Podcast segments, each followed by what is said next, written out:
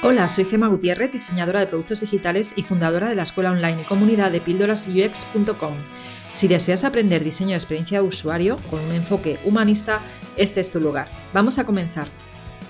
Hola, hoy te quiero hablar de las tendencias en UI Design del 2022.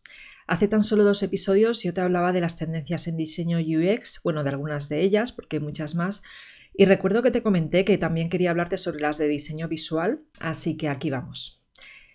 Ya sabes que no suelo hablar de diseño visual, sobre todo porque es complicado, esto es un podcast, explicarte ¿no? temas de diseño visual, pero creo que merece la pena que te explique eh, bueno, alguna de las tendencias, porque es verdad que nuestro trabajo como UX designer se está evolucionando a lo que se llama product designer, que esto ya te he hablado en algún episodio, y por lo tanto, pues bueno, hay que ir pensando ¿no? Eh, cómo aprender esta habilidad de diseño visual si es que no la tienes ya.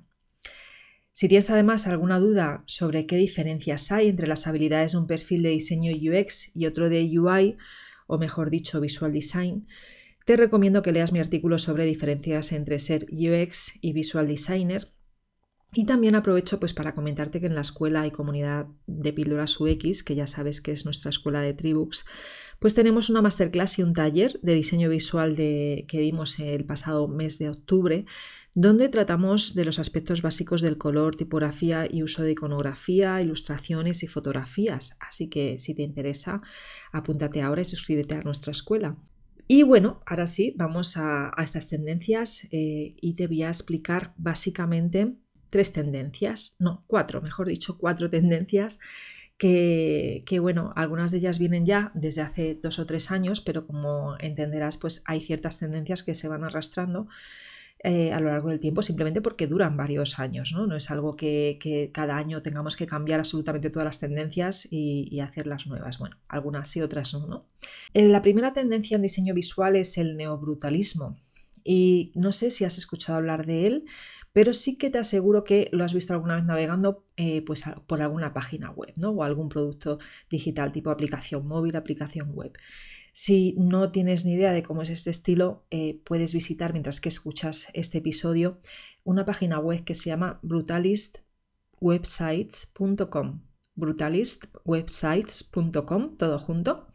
Y ahí encontrarás en general diseños con altos contrastes de color, eh, muchos de ellos en blanco y negro, eh, y donde las tipografías además suelen ser muy grandes y también bastantes, bastante anchas.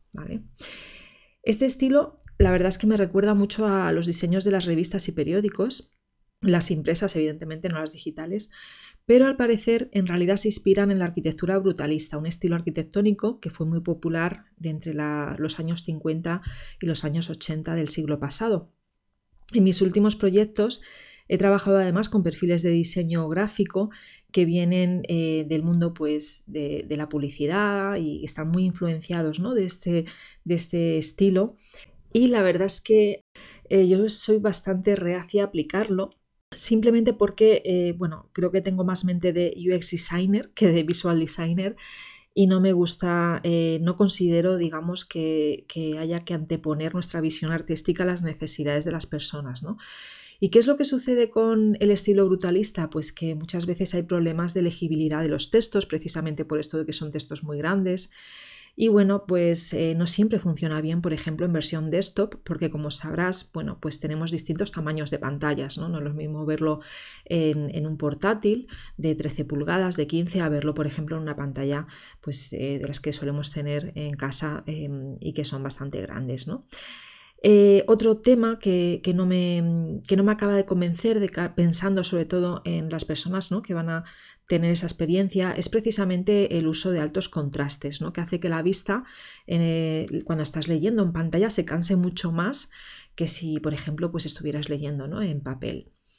Y eh, además se dice que este estilo eh, se diseña ignorando alguna de las reglas y principios básicos del diseño de la interfaz de usuario, precisamente estos dos temas que te nombro, por lo que suele ser habitual encontrarte que son poco usables.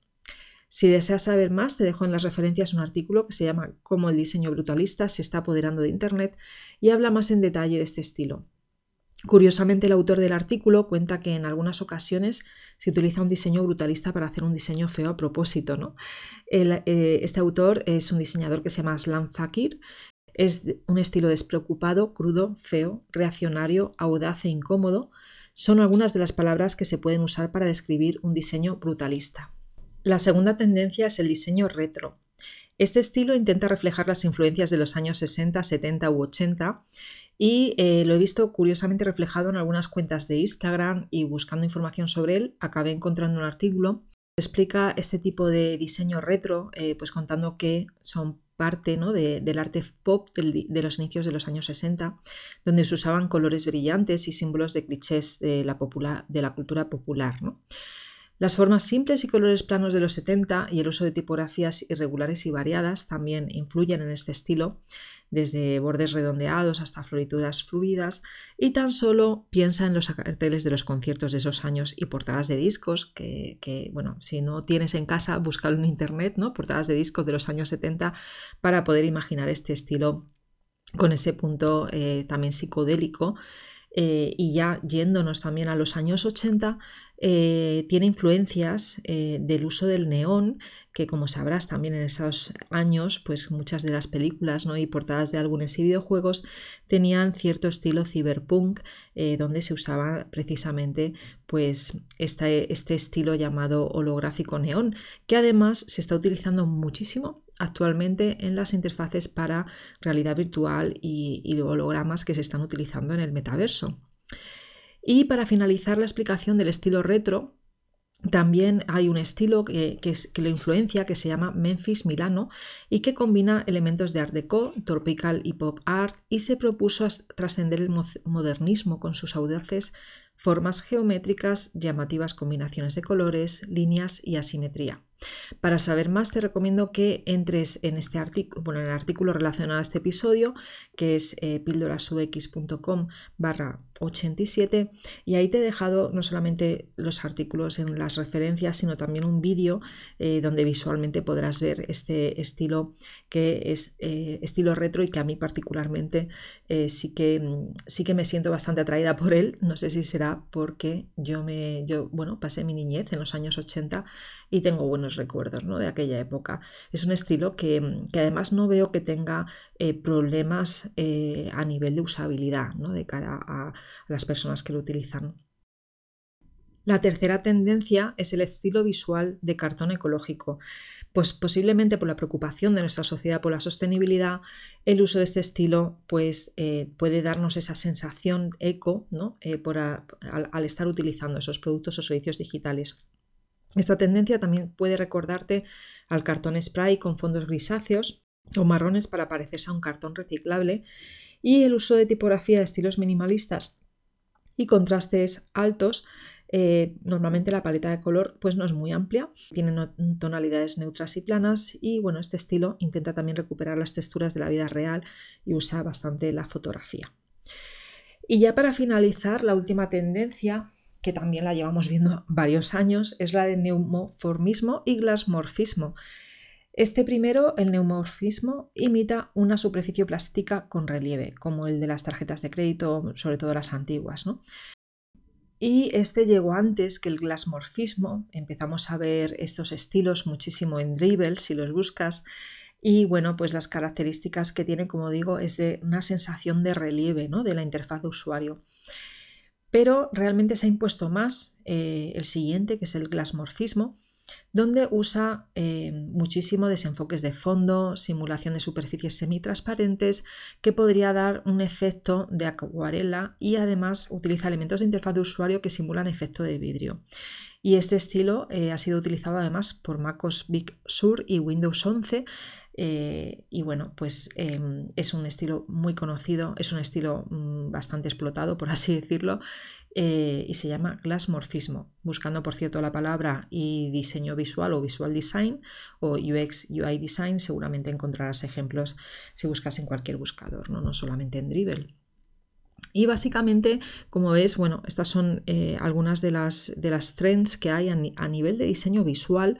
No me he metido en diseño de interacción, si te fijas, porque además el diseño de interacción, eh, bueno, el diseño visual y el diseño UX, hay una, para mí, UX, perdón, hay una parte ¿no? donde, se, donde convergen, ¿no? Es eh, precisamente en aprender a diseñar eh, todos los elementos de la interfaz de usuario, ¿no?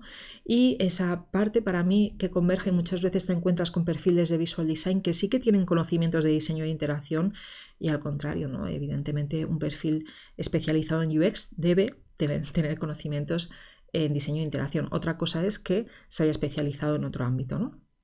Pero bueno, como para, para concluir este episodio, que como ves es cortito, eh, me gustaría explicarte que el motivo por el cual eh, no hablo mucho de diseño visual, precisamente, es porque me parece muy complicado ¿no? Eh, explicar este tema sin que estés viendo ejemplos.